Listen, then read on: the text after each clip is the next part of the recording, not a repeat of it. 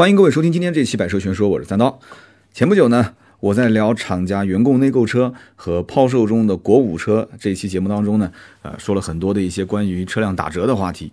当时呢，就有听友留言就说啊，他说，其实，在 4S 店里面的试驾车也很划算。那么这一类的车型呢，公里数又少啊，又是个准新车，有质保，而且呢，跟新车比起来也能省不少钱。但是，好像普通老百姓不太能够买到这样的车型。那么这条留言正好和我之前啊我调研的一个话题相关。那前不久呢，我和一个老朋友吃饭，也是以前我们奥迪这个圈子的。那他现在还在奥迪圈啊，我肯定是出来了嘛。那么他跟我情况非常相似啊，他也是在这个汽车销售的圈子里面工作了十几年。那么他现在仍然还是一家奥迪 4S 店的二手车总监。啊，我原来也是二手车的总监，我跟他关系非常的好。那他姓王，所以呢，我们节目里面就喊他老王啊，隔不是隔壁的老王啊。那非常巧，他跟我是同年啊，我们俩的这个年龄是相仿。那么更巧的是，他的女儿和我的女儿是同年同月，就差一天，就是同年同月同日了啊！哈，真的是我们俩非常有缘分啊。那么最关键的就是。呃，我们两个人真的是工作经历也像，家庭背景也像，也聊得非常投机，很多想法都特别的相似。那么他以前是新车销售，然后业绩好，做成了销售经理，然后呃，公司成立二手车部门就被调到二手车部门去。啊，我当年也基本是这样一个情况。那么他的二手车部门从两三个人的团队，我记得我原来有五个人的时候，他的店里面也就两个人，两三个人的团队，现在已经发展成了一个八九个人的。就在全国来看的话，也算是比较大的一个二手车的团队了。那么整个公司对他的这个项目啊，就是二手车的这个业务，有专项的资金支持。我的天哪，就这个是非常重要的啊！有钱，然后同时也给他人，要钱给钱，要人给人。他现在就每个月可以销售出的，听好了啊，不是说所有的二手车，就每个月可以销售的，就仅仅是奥迪本品牌二手车二十台到三十台。我相信我们听节目的应该很多人都是在 4S 店，可以去问问自己公司的二手车总监，你问他，你说我们店里面的本品牌的二手车一个月能卖几台？有没有哪家店能站出来告诉我？你说我们家店卖的比他好啊？就其他的宝马、奔驰我不敢说，但是奥迪这个店的量绝对是全国第一啊！你不服，你可以在我们的节目下方留言啊。一个月本品牌卖三十台，卖二十台，平均下来啊。好，那我当时是吃饭的时候跟他闲聊天。很长时间没见了，我听他报了这么一个数据，我自己都惊呆了，你知道吗？很吃惊，因为我当年就是做二手车总监这个职位的，我当年是要人没人，要钱没钱，而且关于这个每个月二三十台的这个概念，一开始我觉得他可能是酒喝多了啊，有点上头啊，但是后来我发现他说的还真的是一本正经的。那为什么我会当时觉得他可能是酒喝多了啊，就开始吹牛皮？因为。奥迪的本品牌的二手车啊，包括其他的奔驰、宝马这些本品牌，你想说二手车，你的来源很重要。当时我在职的时候，我一直很苦恼这个事情啊。那这个很简单，大家等会儿稍微听我去白痴一下这里的逻辑就知道了。我们先讲我当时觉得他是什么情况，就他现在可以说这个生意做的是风生水起。他跟我比较谦虚的说啊，他说。哎呀，这个奥迪的经销商里面啊，你可以打听打听啊。我现在做这个本品牌的二手车，算是小有名气。哟呵，我当时听想这个，哎呀，还小有名气，我就打听了一下，因为我们有几个听友也是在奥迪的体系里面。我结果一打听，包括我本来以前就认识一些熟人，我就问了一下，结果发现他这何止是小有名气，就圈内只要是做奥迪二手车的，几乎都认识。就这个南京的老王，如果有人跟我这么讲，就是说，如果全国的奥迪几百家的经销商里面，你要做一个二手车业务的排排名排行榜，啊，南京的这一家店的老王啊，这个二手车总监业绩排名可以刷到全国第一，啊，不服气，你觉得不服气的，你可以今天节目下方留言，你告诉我你是哪家店的啊，我我回头我私信你，我告诉你老王是哪家店的，哈哈，你应该认识他，你不认识他，我就会让你认识他，哈哈，全国第一，所以呢。我觉得老王的这个这几年的发展真的是有故事可说啊！南京的看来这个奥迪体系啊，还是可以出人才的。就这么多年啊，就南京的奥迪是水深火热啊，只有水深火热才能出人才啊！所以那次饭局之后，我就决定有机会我实地考察一下。所以我们明天的图文，就星期天的图文，你可以看到我当时现场拍的一些照片。我去实地考察，找老王吹吹牛啊，问他一些问题。我是真的是带着笔记本去跟他聊天啊。那么在我的理解，一年一家正常新车销售大概在两千多台的奥迪的 4S 店里面二手车它置换率，二手车正常的置换率应该在百分之十五上下。百分之十五是什么概念呢？也就是说，一年大概能收到三百台左右的二手车，这个算是比较正常的行情。那也有做的比较差的，大概收购的也就在百分之八到百分之十，但是正常的话百分之十五。两千多台的店收三百台的二手车，但是有一个问题，这里面。有百分之八十都不是本品牌的二手车，这就是我当时前面为什么说收购本品牌，就是奥迪店收奥迪车为什么那么难？其实很容易理解，没有那么多开奥迪的人过来置换奥迪啊，是不是？大多数都是开什么？开大众啊，开丰田啊，啊，都是开这些车过来进行置换，他们都是升级自己的座驾或者是增购，所以一年收这么三百台车，其中。有两百四五十台车都不是奥迪，那怎么办？那大多数的 4S 店就选择批发，放到自己店里卖肯定是不合适嘛，就批发出去。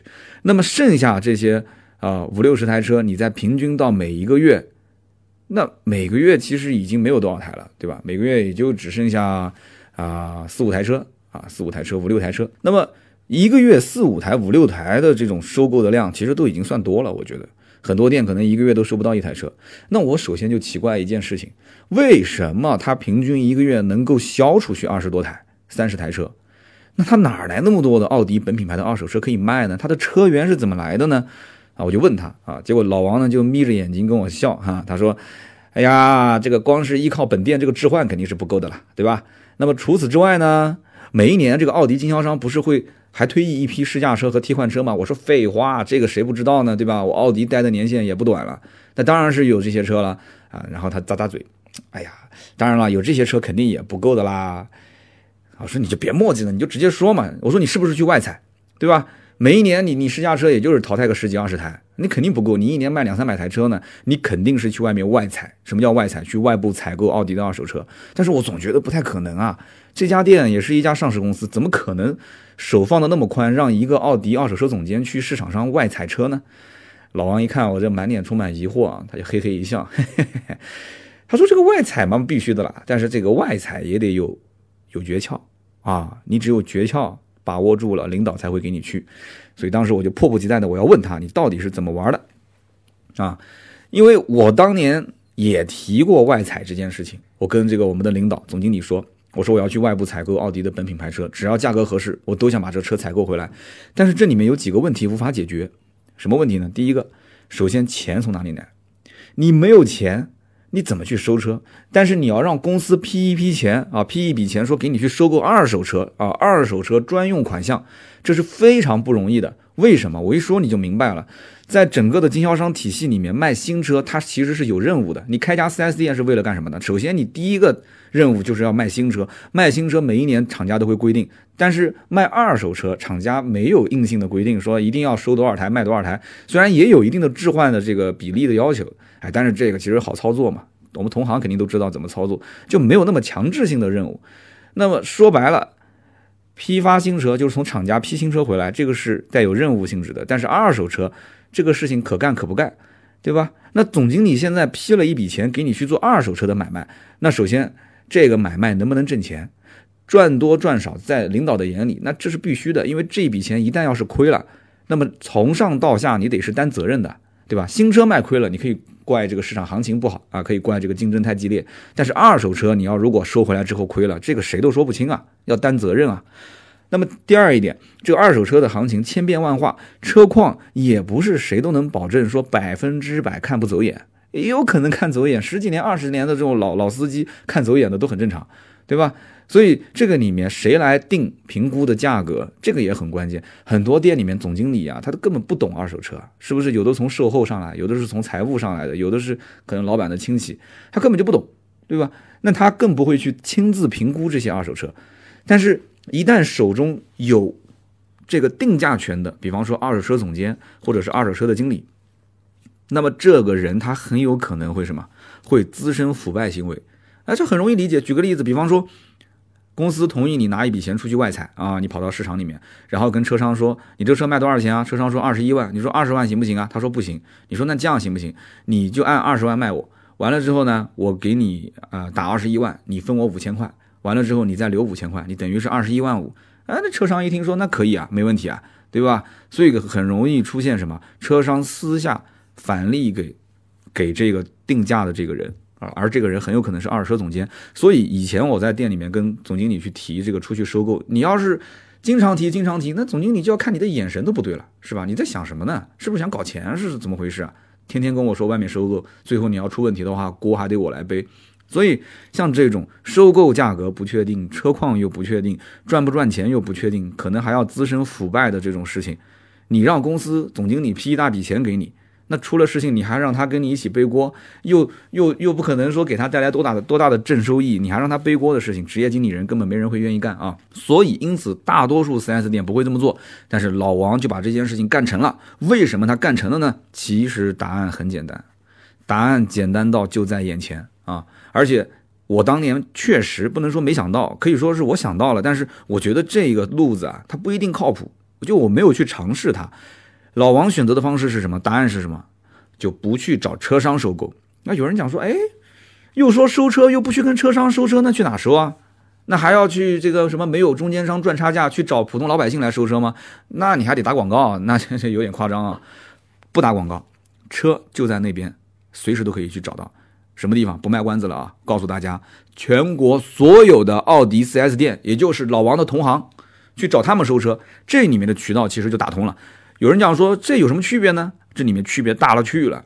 这条思路我以前也想过，为什么我会放弃？其实很简单，因为每一家奥迪 4S 店，它的本品牌的二手车啊，它挂的价格太高太高，它挂的价格甚至比我的在店里面挂的价格都高很多。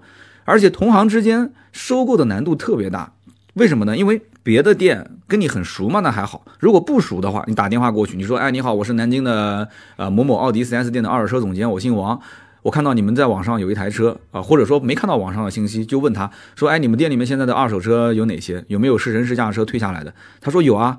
你一说是同行，那对方就会问了：你同行为什么要批我的车呢？你还要解释半天。那对方会说：我们价格你肯定拿不动啊，对吧？那，他给你报个价格，你跟他稍微讨价还价。他一想同行嘛，那反正我就给你稍微便宜一点，但是价格也不可以随便便宜啊。上面还有总经理，还有财务总监都在看着。那么这种价格肯定百分之百是零售价，这个零售价你能买，客户也可以买，所以这种价格，如果说你还能把它给批发走，那对于他这个店的二手车总监岂不就是打脸吗？是不是打脸？而且总经理一旦要知道这个事情，总经理会怎么想？总经理会想，哎，别人的奥迪 4S 店为什么能够用我们的卖价收购？收完之后他还要再卖更高的价格，那为什么我们就不能用更高的价格去卖呢？为什么要让别人赚钱呢？所以说，当年我也只是跟几家稍微熟悉一点的店，非正式的沟通了一下。我不认识的店，我都不好意思打这个电话，因为我我跟熟悉的人都沟通不了。你说我跟那些陌生人去沟通，陌生的 4S 店去沟通的话更难。所以当时我就没有往这条路上去深想深聊的。那么老王后来呢，他就坚持走这条路线。他就坚持跟全国的奥迪的同行进行收购，所以我为什么说全中国各家奥迪 4S 店的二手车总监很多都认识他？他就是满世界的打电话，哎，自我推销、自我介绍，对吧？你不同意，他就慢慢的跟你磨，哎，就是你不卖车没关系，交个朋友嘛，加个微信嘛，大家认识认识，对吧？那实在不行的话，我就按你报的价格直接收购，我也不墨迹，我也不跟你还价了，行不行？那么对方一开始看不懂他的玩法。对吧？他觉得说，他心想，我现在这个店报价已经这么高了，你再去收购，你干嘛？你是做慈善机构吗？车商根本批不动我的车，对不对？你现在是我的同行，你也知道行情，甚至于每家店的试驾车、替换车的颜色、配置，甚至公里数都是一样的。那你怎么就用这个价格来收我的车呢？你自己也是卖这个价格，我觉得很奇怪啊。但是时间久了之后，大家其实就清楚他是怎么玩的，他的玩法真的不是一般人可以复制的。我和这个老王的观点其实非常一致啊，非常一致。奥迪 4S 店，包括宝马、奔驰这些所有的这些经销商品牌，但凡本品牌的 4S 店卖本品牌的二手车，其实都非常非常有优势。为什么这么讲？因为现在的新车业务那么的萎靡不振，那么的差啊！我当年其实一四年走的时候，已经开始看到这个在滑坡了嘛。我当时就和我们领导就提出我的想法，我说。是时候该大力的发展二手车的业务了。你应该给我独立的展厅，你应该给我钱，给我人，对吧？场地、人员、宣传、标准化这些一项都不能差啊，一样都不能差。我的逻辑当时很清晰，我说奥迪 4S 店是厂家官方背书的，这个首先就是其他的车商根本没有办法去比的。那么硬件、软件都有先天优势，人员都是经过专业培训的。车辆，对吧？所有的这些二手车进来之后，我都能查得到它的保修保养的记录，都在自己的系统里面。这个系统也是唯一的，对吧？车商不可能用我的系统，是不是？那么车况，我可以开到车间里面，通过专业的设备进行检测。啊，然后售后技师也是更专业的。那么这些情况之下，我就可以保证什么？可以保证我的收购环节，我可以把我的本品牌的二手车的风险控到最低。说白了，现在的二手车的价格并没有那么的不透明，真正不透明的是什么？就是车况。只要车况透明，我跟你这么讲，机器人都可以去评车，前提就是车况不好看嘛。好，那控制好车况的前提条件下，我的收购价格。是不是就会比别人有优势？有人讲说你凭什么就有优势呢？就是车况别人也能看，你也能看，对吧？那就是一个精品车况，一年不到几千公里的车，我也能看得出来。好，那我就告诉你，我为什么有优势？因为有了品牌的背书，有了这样的一个环境啊，有了认证二手车的这样的一个，我一会儿会说它的这些附加的条件，我就敢高价去卖。只要我高价能卖出去，我就敢高价收。这就是我们俗称叫高收高卖嘛。而现在的奥迪 4S 店卖奥迪本品牌二手车，其实具备的优势根本就不止这一点，这只是其中一部分。那再比方说，老百姓对于 4S 店相对来讲是比较信任的，至少买新车的时候首选是到 4S 店，对吧？不管你怎么抱怨啊，你又是坐在引擎盖上面哭也好，又堵门也好，但是老百姓只要说买新车，基本都是去 4S 店看车试车，对吧？最后买车。那你比起外面这些车商，还有那些网络平台，你去 4S 店去看一台认证二手车，或者说是他们店的本品牌的二手车啊，奥迪店里面的去看奥迪的二手车，你多多少少会有一种感觉，就感觉像是买新车一样，它的整个流程，包括那些员工穿的制服，都跟 4S 店的所有的员工其实都一样嘛，跟新车的这些员工穿的是一模一样的。那这个这个大店啊，对吧？它有品牌背书，有保障，那么人员又相对比较专业，场就场地的硬件、软件设施，这个跟一般的就是什么精品二手车店啊，或者是市场里面的二手车店，真的是差别特别大。就是那种消费时候的心里面的踏实感，一个天一个地啊。还有就是什么呢？厂家认证啊，它对于这个就是本品牌，它也要分成认证和非认证车，它对认证是有要求的。如果这辆车，他拿到了认证的资质，你比方说奥迪的认证二手车，好，这个车必须符合什么要求？五年十五万公里以内，没有过重大事故，没有过重大改装啊，必须维修保养记录要有啊，要在系统里面可查，等等等等啊，有很多要求。他们一般都会有个牌子竖在店里面，那你只有符合这些要求，我才会给你认证。那么这个认证过的二手车呢，还可以再送你一年的延保。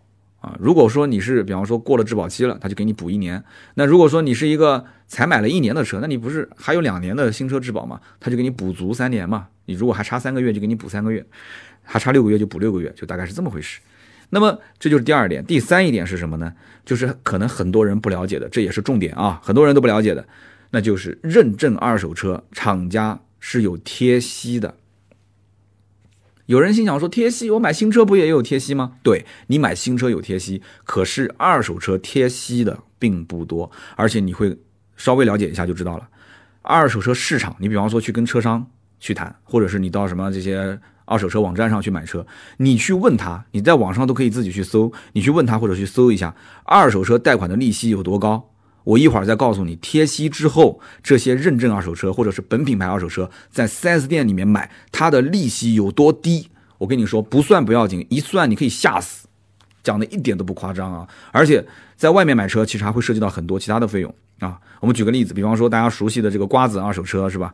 瓜子二手车的广告是什么？没有中间商赚差价，对，是没有中间商赚差价，因为这个差价都给他赚了是吧？他不赚差价，他可以赚别的钱，怎么赚？举个例子，比方说你在瓜子二手上看到一个二手车，你想成交，啊，你是个买家嘛？那么成交的话，你得要付多少钱？如果一旦成交，你必须付给平台九个点的服务费，没有听错，九个点的服务费。那么这是买家啊，除了买家之外，平台还要再收卖家四个点的服务费，吃完买家吃卖家，一正一反十三个点。好，十三个点什么概念？也就是说，这台车如果实际成交价是十万块钱，通过瓜子成交。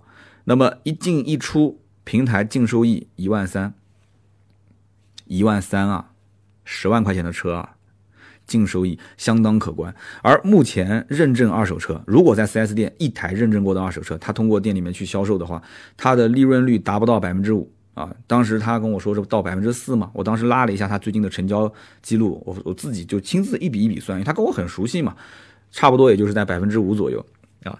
那么也就是说，一台三十万上下的认证二手车，基本上就是 A 四啊这种车型，也就基本赚一万块钱左右啊，大概是这么一个利润率啊。其实我这已经是揭人家老底了啊。那么除此之外的话，我下面就要说重点了啊，我要说重点，如果。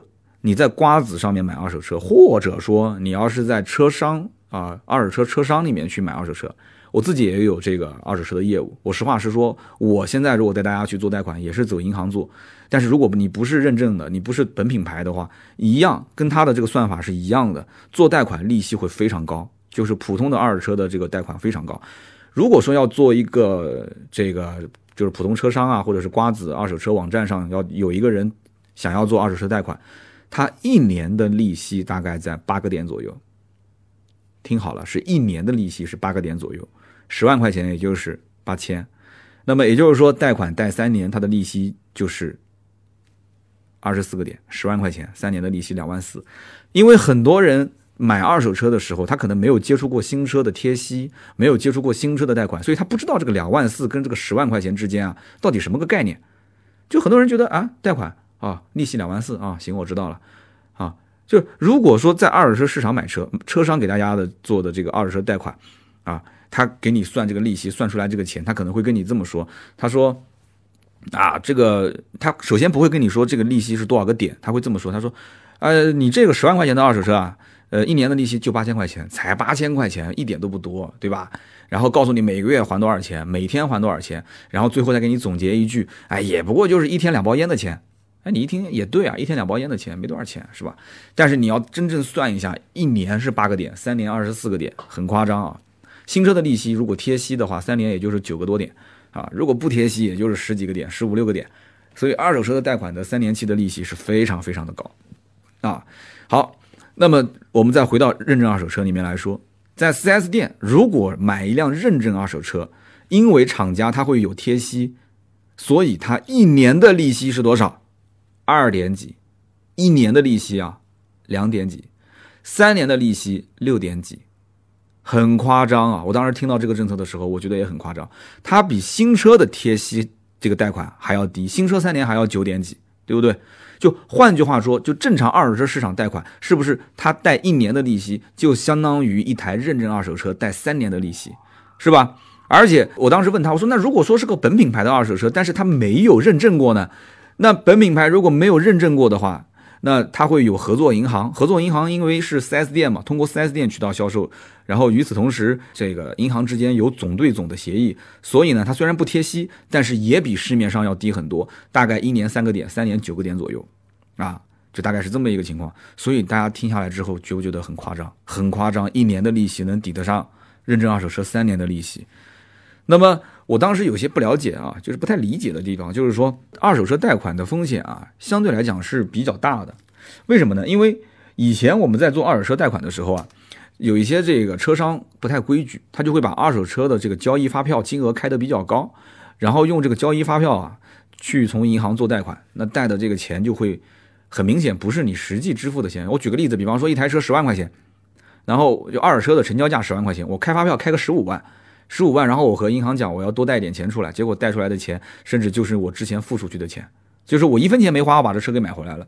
后来呢，我就跟他聊，我说这个风险那么大，这个厂商的贴息或者是跟银行的总对总啊，给到相对比较低的利息，承担那么大的风险，钱又赚的不多，这厂家的胆子挺大的啊。我当时这么问的，老王当时笑着跟我讲，他说现在这个年代跟你当时的那个年代啊，做二手车的贷款差别还是比较大。以前可能交易发票上面你做一些手脚。银行他不懂二手车，他不会评估，对吧？但是这两年，很多的二手车的在线评估公司的体系已经是非常非常完善了。只要车况是精准的，这个估的价格真的是非常非常准。所以银行就会提供一些资金给这些二手车的评估公司，二手车评估公司每一年就提供它的数据给给银行，银行就会有一个非常完善的一个评估体系。啊，只要输入车辆的品牌型号、上牌时间、公里数，它直接系统就会给你一个参考价，银行就根据这个参考价格来放贷款。就是说，你不管发票开多少，根本就不看了，啊，你告诉我年限啊，就是上牌时间，就上牌的地点，哪个城市上的牌，完了之后你的公里数、车型这些，立马就告诉你可以放多少钱的贷款啊，根据你的个人信用。那么这一点我表示是认同的啊，还是非常合理的。那么老王坚持认为，认证二手车肯定是未来 4S 店的一个业务爆发点，这一点我是举双手双脚赞同啊，我也是这么认为的。以后的这个整个的销售结构肯定是要倒倒转，新车是放在比较次的位置，二手车是放在比较主要的位置。所以我呢就问他，我说：“那你当时是怎么去搞定上面的领导的？”老王说：“那我就首先我得坚定信心啊，我要坚持要求领导，要求集团同意，啊，同意我从全国的 4S 店采购二手车。我刚刚以前面也说了。”去车商那边采购二手车，因为资金啊，他是打给车商，有的是车商的私人公司，有的是车商的这个个人，就很不规矩。那么，如果是打到奥迪的本品牌的同行的店里面，这个是从这一家什么什么奥迪的这个 4S 店啊，汽车销售服务有限公司打到另外一家，也是奥迪的 4S 店，也是什么什么汽车销售服务有限公司，所以这笔钱是公对公打仗，很好，非常好，没有问题。而且你既然进了对方的公司账户，你要想再从里面拿出返点，这个几乎是没有这种可能性的。所以因此就集团反复提、反复提，我只采购奥迪同从系统里面的啊，我们一个系统里面的车，我不采购车商的车。那么最后，哎，结果集团同意了。采购本品牌，并且他当时打的这个方案，就是为了发扬奥迪本品牌用户的忠诚度，然后为了这个业绩，为了什么？我的天呐，讲了一堆，最后终于集团同意，同意的话又给他钱，又给他人。但是这个时候遇到一个问题，什么问题呢？就老王拿到了钱，有了人之后，他发现其实收车还是很困难。就之前我们说的那个问题没有解决，就是大部分的奥迪的经销商不愿意把车卖给他，因为不知道老王的葫芦里面到底卖的是什么药。对吧？你那么高的价格收我的车，你到底想什么呢？那么后来呢？老王就想了一招啊，我觉得这一招也挺高明的。他呢，首先知道全国的奥迪 4S 店啊，每一年的同一个时间，他都会退役一批试驾车。只要他们店要退役试驾车，那全国这些店肯定陆陆续续都要退，因为每一年从厂家总部发给各家店的试驾车的时间是几乎差不多的。而且发邮件要求上牌的时间也差不多，那么每一年这个试驾车都要退役一次，所以这些试驾车的颜色、型号、上牌时间基本上都是一模一样。那唯一不一样的地方，那恐怕也就是上牌这个上的城市的牌照不同，然后使用的公里数不同，也就这两点。那老王心里面就会在想，那如果一家店有一台奥迪 A6L 的这个试驾车，全国两百多家奥迪店，如果他就是不嫌麻烦、不嫌辛苦的话，他把全中国这两百多家店的二手车总监都加一遍微信，那不就是两百多个微信嘛，对不对？那一下子他的手上不就多了两百多台车源，是不是这个概念？那老王就在想，哎，这才是一款车，那奥迪那么多车呢？A 三、A 四、A 五、A 六、A 七、A 八、Q 五、Q 七、Q 三，现在 Q 二等等等等，那为什么我就不能把这些车源信息全部放在网上，我设一个虚拟库存？对吧？什么叫虚拟库存？反正都是同样的车型嘛，就无非不就是上牌不同，无非不就是公里数不同吗？而且牌照都是挡着的，这无非就是公里数不同。这些车只要没出过事故，正常车况，那大家都一样嘛。所以它就可以设一个虚拟库存啊，就在网上可以形成一定的规模，看上去就这个，哎，老老王的这个售卖的这个网页啊，他的车就很多，车型的可选的余地很大，他有了规模优势。它的库存量大，别人就会觉得你有实力啊。其实这些车有的不在老王的仓库里，然后它可选的范围多，我们说叫 SKU 比较多，那客户的成交的概率就会比较高啊。他留在这个页面里面选购车辆的时间会很长，成交概率高。那么果不其然啊，没多久，这个老王在网络上这一招很快就有了效果啊，就这一招真的是。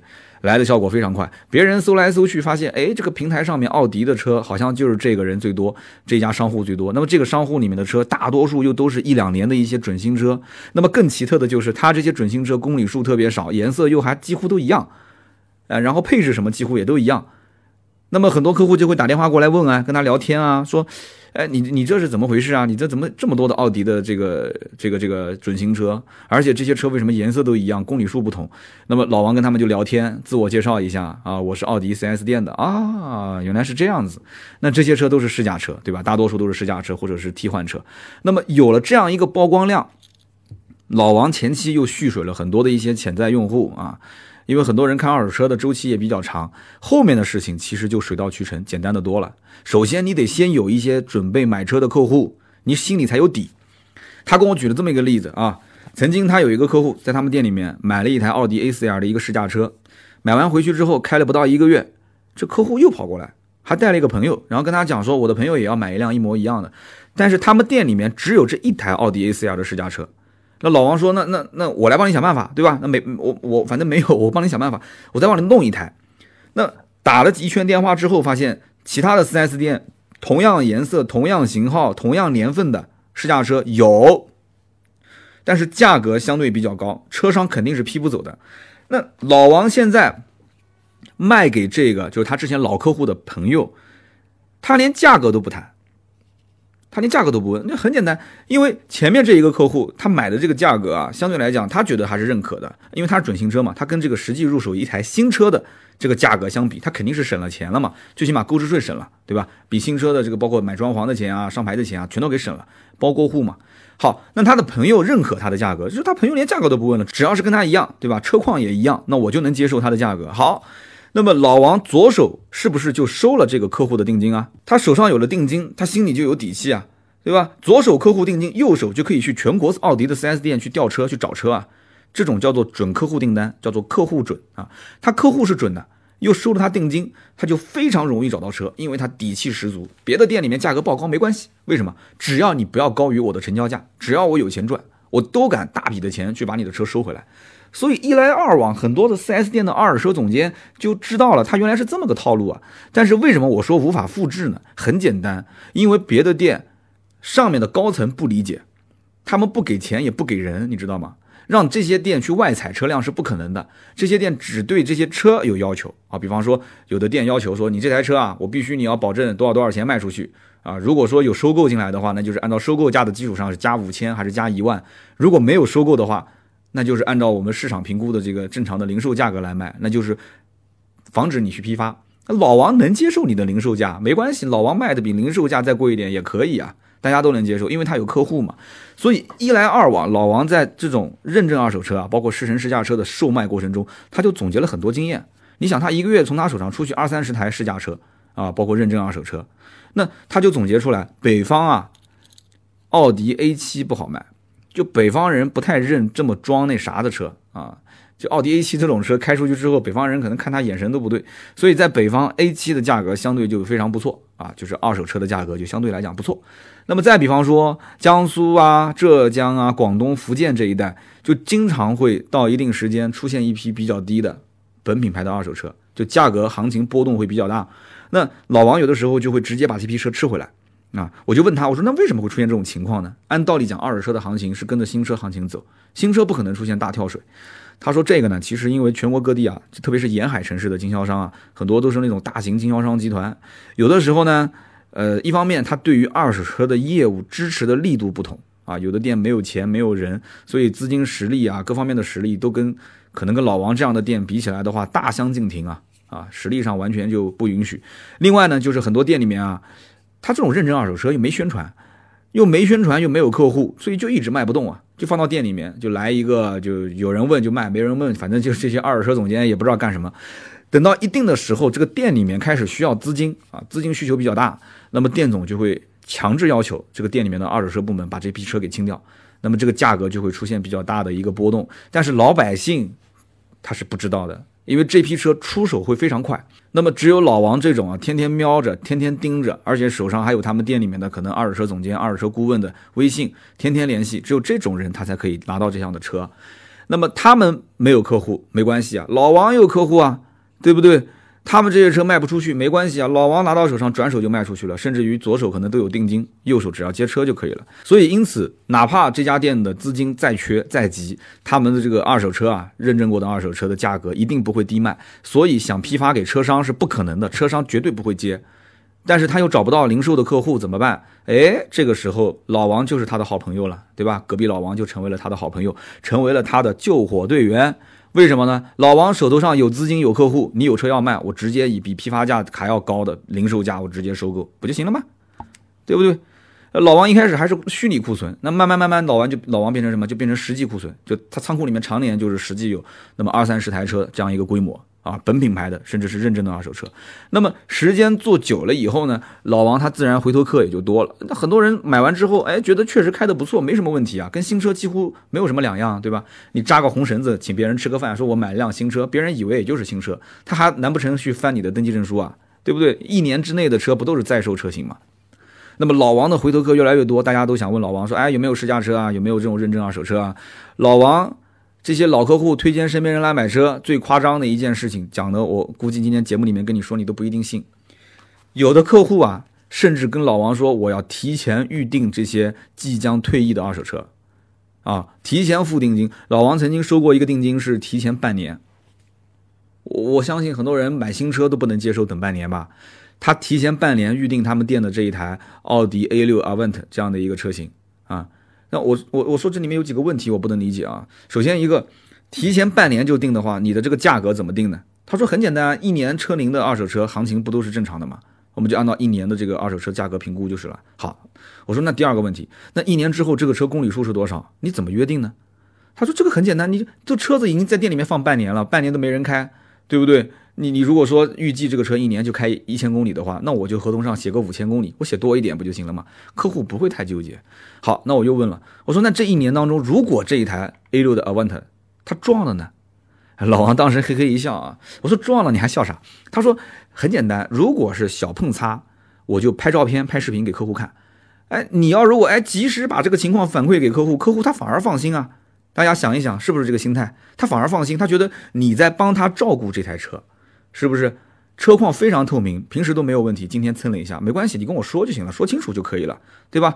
后期谈价格反而不会很被动，你要藏着掖着，你不告诉他，最后发现这个地方做漆，反而说不清楚，所以呢，他就会这么跟客户沟通。那我说，那如果大事故，他说大事故那就两说了呗，对吧？价格合适，客户仍然还是会接受；如果说价格不合适，那就那就算了，对吧？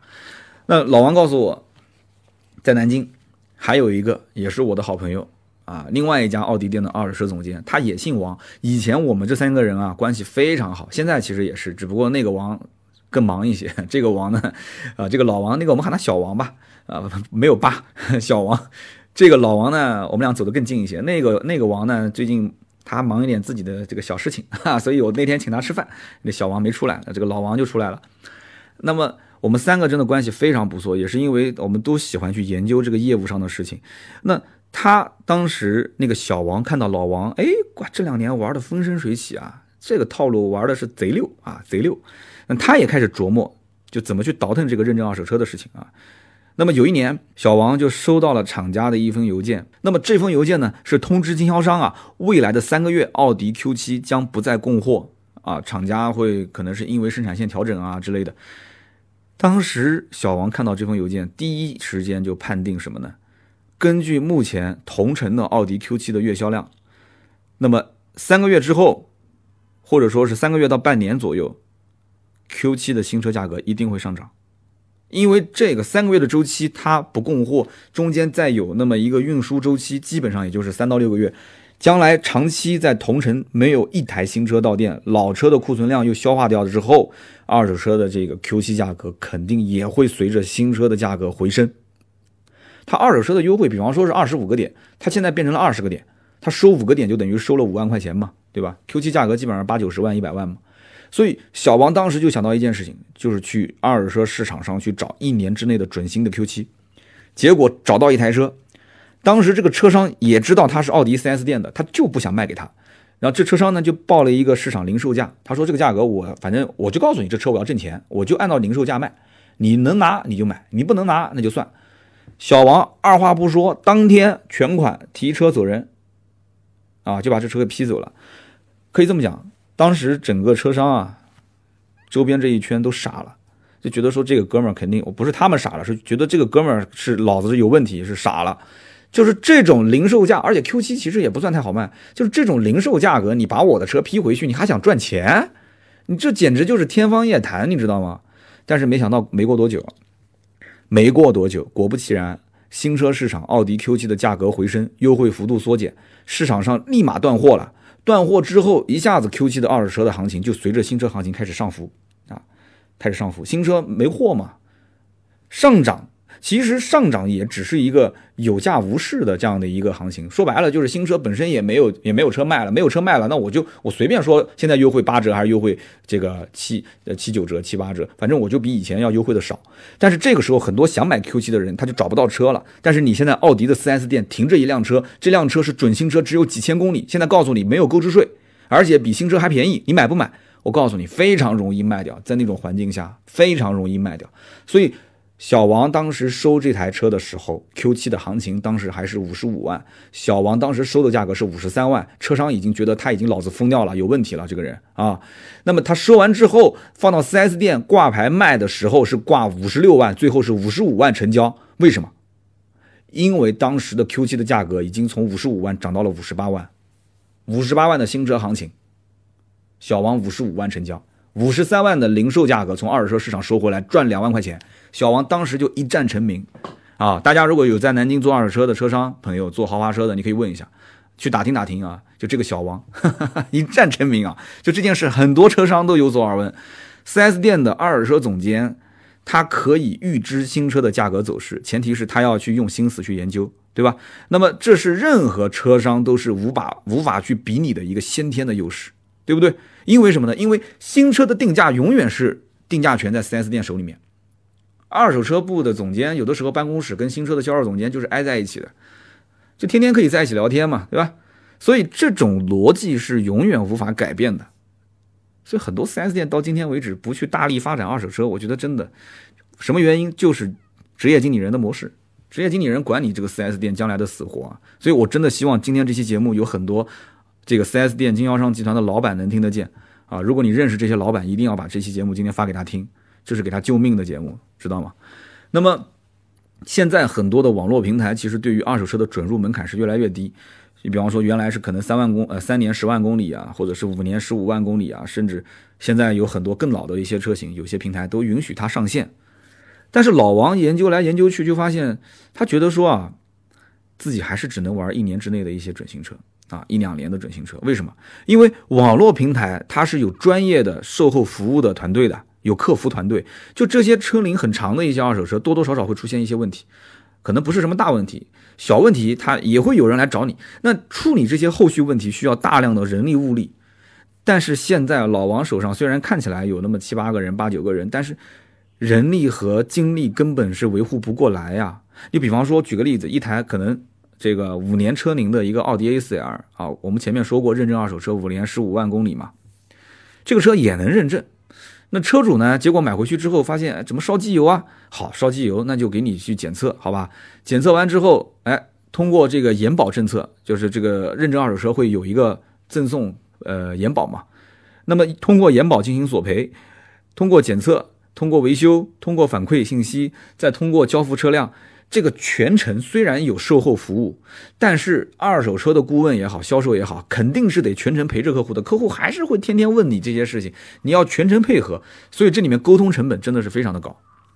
所以说，老王现在研究下来发现，就那么几个人，以后人多了，我可能会放开做一些这个车龄长一点的。但是目前来讲的话，就那么几个人，我只做一到两年内的准新车啊，一到两年之内的准新车，原版车漆，精品车况。啊，那么这种车，就是你哪怕价格再高，老王都敢收，这一点都不夸张，价格再高他都敢收。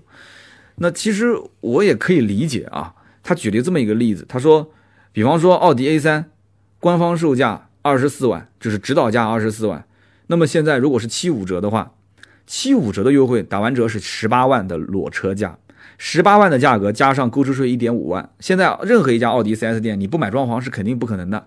给你那么低的优惠，肯定要买装潢。好，买装潢一万五，那么税一万五，装潢一万五，再加上车价十八万，也就是说你入手价格是二十一万。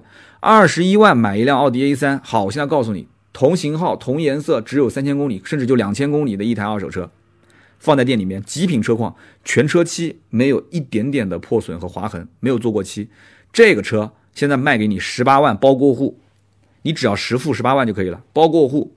啊，而且还送你全车贴膜，送你脚垫，送你镀膜，送你镀金等等。你告诉我你要不要？啊，一年不到就几千公里的车，一下子可以省三万块钱，我相信很多人还是可以接受的，你说对吧？那么老王能做到说全国卖这种奥迪认证二手车销量排到第一，我觉得他肯琢磨，脑子比较活络，这两点很重要。他后来跟我讲了另外一个故事，他说曾经呢还有一台奥迪 S 六的车主。这个车主呢，大家都知道，这个奥迪 S 六是性能车啊。就车主他开了不到一年啊，家里面条件也比较好，他就是想卖，也不太想玩儿，很正常。我以前卖的那台奥迪 S 六的车主也是一年都不到就卖掉了。那这个车主就把车开到他的店里面，就问他说：“你收不收？”老王对这种性能车是比较谨慎的，他不太敢玩儿。那他呢就跟客户就这么商量，就说：“你看这样行不行？我先帮你把这个。”信息啊，把照片啊发到网站上。他说我自己有一个这个网站，哇，每一个月啊就销量非常大，很多人在咨询我，所以我我是在网上卖奥迪是比较有名的，我来帮你发发看。那客户肯定是愿意啊，说你帮我发发看，但是我的心理预期的价格可能相对比较高啊，所以他发了发了这个信息到网站之后，哎，没多久，结果认识了一个这个同城的买家。老王是怎么操作的呢？老王把同城的买家跟卖家直接叫到 4S 店来进行面对面的谈判。有人讲说，那这不就是一个当年什么人人车瓜子的模式吗？把两个人拉在一起，但是不给两个人留联系方式。我告诉你错了，老王把他们三个人，把他们两个人三个人微信放在一起拉了一个群，联系方式没关系啊，都可以给。有人讲说，那那那这不就做好人好事了吗？联系方式你都给了，他们俩就私下成交了呗。我这么跟你讲。当面去谈，老王根本就没有想过要赚差价啊！老王是真的不赚差价的。但是老王有人讲，那是不是会收中介费？不收，那什么九个点、四个点，那是瓜子啊！老王不收这些什么服务费、中介费。老王是怎么想的呢？老王不是说什么雷锋啊，老王不是活雷锋，他是这么想的。他觉得这台车一旦要是成交的话，是不是首先这是一辆认证二手车，因为才开的不到一年嘛。好，这是一辆认证二手车。其次，认证二手车是不是可以拿到延保？对吧？厂家是不给赠送延保嘛？好，再其次，客户是不是可以享受贴息贷款的政策？我刚刚前面不说了吗？认证二手车贴息贷款多低啊，一年才两点几。现在这个客户如果要贷款的话，出去贷，三年，一年是九个点啊，三年，呃，一年是八到九个点吧，就三年就是二十四个点，这很夸张啊。所以只要把这件事情你给客户把利益上面说清楚，那客户会觉得说，我这。那你这个 4S 店真的就就送了我两份礼啊，叫双重收益啊，买家的双重收益啊。那对于卖家来讲的话，卖家的收益就是我一分不少，我开价开多少，对方付多少，就这么简单。因为价格是双方自己谈的。那么都说叫拿人家的手短，对吧？拿人家的手短，所以买家呢，啊，就趁热打铁，就这个时候就跟买家谈，买家也知道你肯定是会有一点小九九的。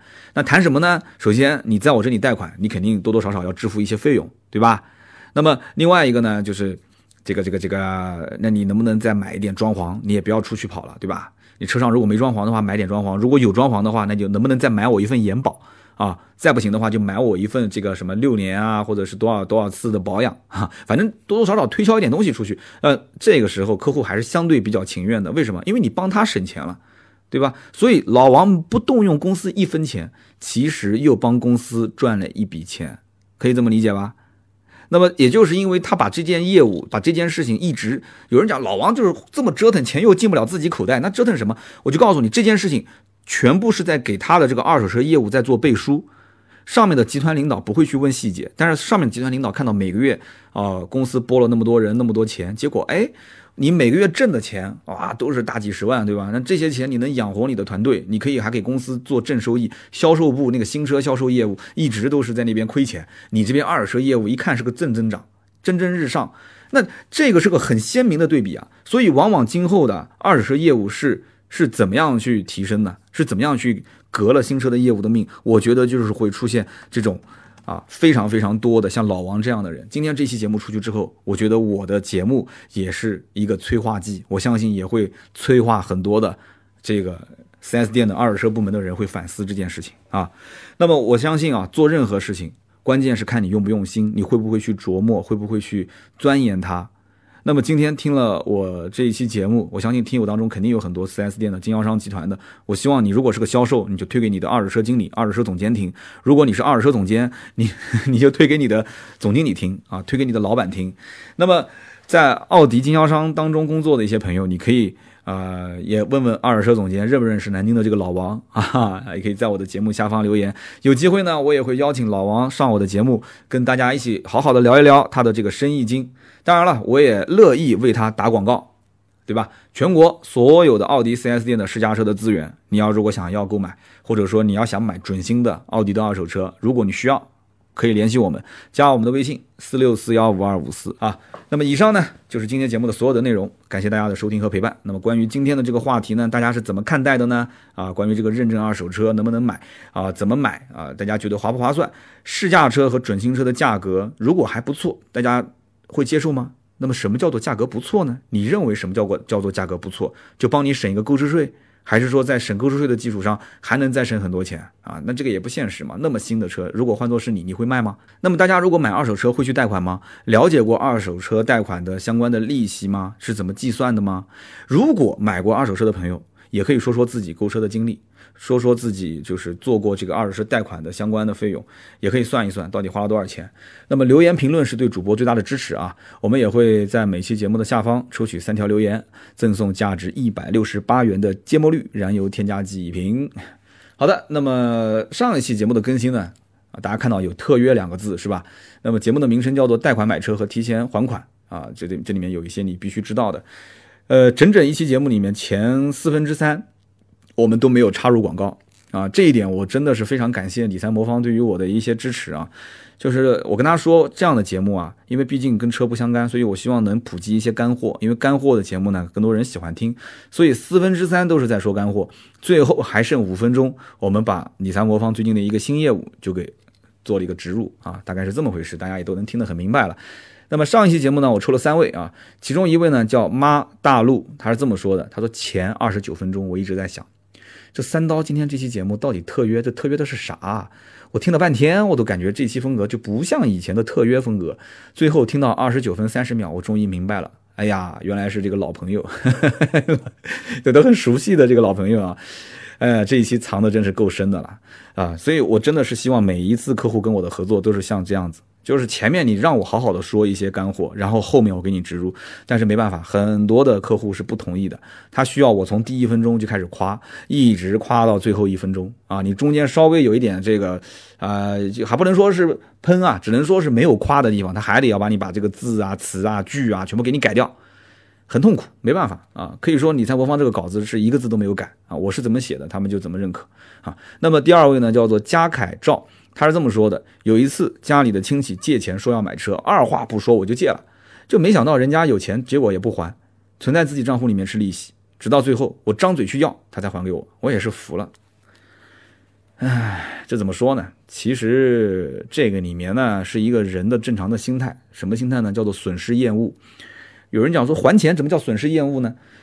钱这个东西呢是个好东西，但是有的人把它当成是财富，有的人是把它当成工具啊。你呢？借钱给他，他呢？其实你说白了就叫做什么？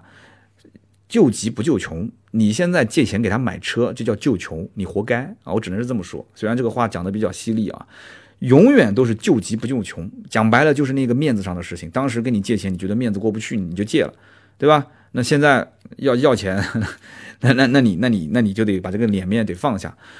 那我最近也遇到一个跟家里这个借钱相关的事情。其实我的想法是这样的：我既然敢借，我就做了两个准备。第一个，我是绝对不会开口要这个钱，他什么时候还，十年、二十年、三十年、五十年，他什么时候还都可以啊，甚至于他不还的准备我都做好了。但是第二一点，借多少我说了算，对吧？我借，但是借多少我说了算，不是说你借一百万我就借一百万，你你说借五十万我就借五十万，我哪有那么多钱啊？我觉得我在你提出的要求的基础上，在我觉得将来一旦你不还，或者说十年二十年再还，十年二十年基本上也就不会还了啊。就在这种基础上，我能最多借给你的费用是多少，我就借给你，啊，就无所谓的，对吧？你人情还是要讲的嘛，你是一点人情都不讲，就完全就拒，这个也说不过去，好吧？这个呢是我的一点点小小的总结啊，也不一定适合所有人。那么第三位听友呢，叫做龚十一。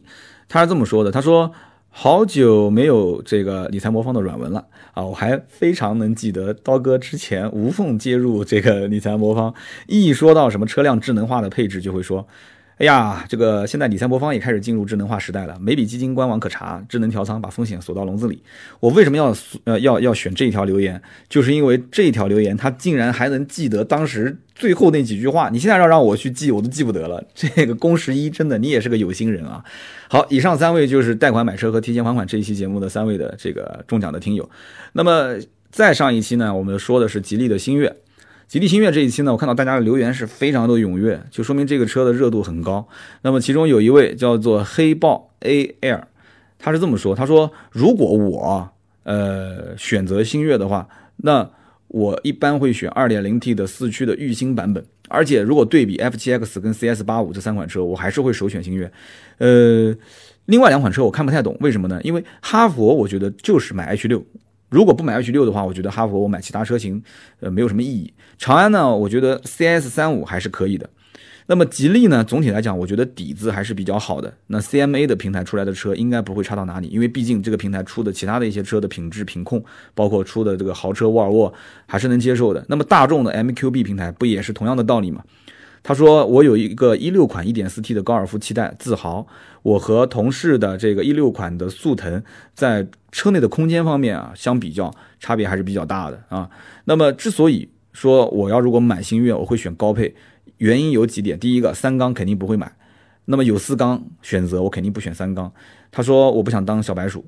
那么另外一个呢，配置越丰富，我个人觉得是就是舒适度各方面会越好。”呃，不是说我能不能用得到，但是我觉得就必须得有。那么我个人比较看重的就是那个 HUD 的抬头显示和矩阵大灯，一个呢开车不分心，一个呢不怕远光狗。但是呢，我要如果想要这两个配置，就要买顶配了。那么其他的那不就顺带一起买了吗？他说这是一个即将要换车的东北大汉的观点，这个观点呢我认可。但是呢，我觉得啊，你可能预算比较充足，绝大部分的人其实跟我节目里面说的是一样的，就只要他的车价上到十六万。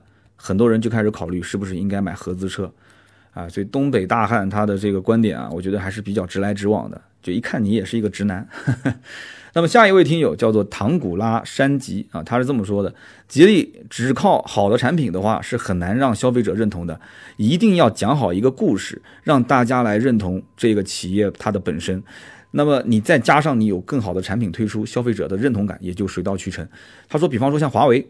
华为刚开始做手机，它只是电信企业的一个低端的定制机，定制机，成本也很低，这个造的也很低廉。后来呢，华为在国际通信的这个设备领域啊，取得了一个非常好的成就，所以他就把这个故事给讲好了。故事讲好之后，大家就会认为华为是一家高科技的、高技术的、强大的企业啊，那么就认同了这个企业本身。他说，当年的华为的 Mate 七这个产品的系列开始之后。大家就开始逐渐认可这样的一个华为手机啊，那么消费者慢慢的就对华为手机开始有了好感，开始进行消费了啊。我觉得我是认可的，说的是对的。那么再下一位呢，叫做大虫子 A 啊，这一位听友他说，三刀，我目前从事的这个行业啊，就是汽车的内饰件的一个制造，我们会给上汽集团、奇瑞、长城、吉利、福特等等提供这个汽车的各种内饰件，吉利的博越、吉利的星越，好多的配件都是我们来做的。那比方说星越的这个搪塑的中控台，还有各种门板，包括吉利的产品的品控，其实我个人觉得它已经是跟合资是站在一个起跑线上了。他说，吉利的这个零部件的品控是比福特的内饰件要求严格很多啊，这不是我说的，自己看留言啊，大虫子的这个留言他是这么说的。但是动力总成三大件。我们这些零配件的供应商是涉及不到的，所以我不好点评。所以说，他说我们其实这些供应商也是看着吉利一天天的成长起来的。他说我内心也是比较高兴的啊，也比较自豪。如果说以后换车的话，我应该是会考虑吉利的车子啊，毕竟我是用真金白银是为自主品牌发展添砖加瓦，是吧？好的，我记住你的留言了。等你以后有机会去提车的时候，你再告诉我啊，再写一篇这个心得。大虫子，好，以上呢就是上一期节目关于吉利的星越。这一期节目的三条留言，那么今天的这六位听友呢，大家记得点击喜马拉雅我们的头像，然后直接发送你的快递信息给到我们，我们会赠送价值一百六十八元的芥末绿燃油添加剂一瓶。那么好的，以上呢就是今天节目的所有内容啊。今天一天啊，在西安啊直播一个品牌车型的上市发布会，时间很晚了啊，但是没办法，因为明天飞回去之后，星期六。呃，如果再录音再上线的话，肯定很晚，所以今天我就夜里面一直加班到凌晨啊，就把这一期节目给录制了。可能今天声音啊有一点疲惫，有一点点疲惫，然后这个脑袋转的有点。现在我脑袋胀得疼，我要去赶紧休息了。感谢各位收听和评判，好吧？呃，那么我们下周三接着聊。下周三的话题呢，呃，也是会跟车圈相关的啊一些话题。因为下周我会连续出去试驾啊两款车，我们会先去试驾几何 A，然后再会去试驾呃 BMW X1 的这个新能源啊，就是三月份刚上市的那一款新款的叉一的混动，好吧？那有机会我就在节目里面跟大家好好的聊一聊。好，那么以上就是节目所有内容。如果需要咨询新车跟二手车的价格，记得加我们的微信四六四幺五二五四。我们下周三见，拜拜。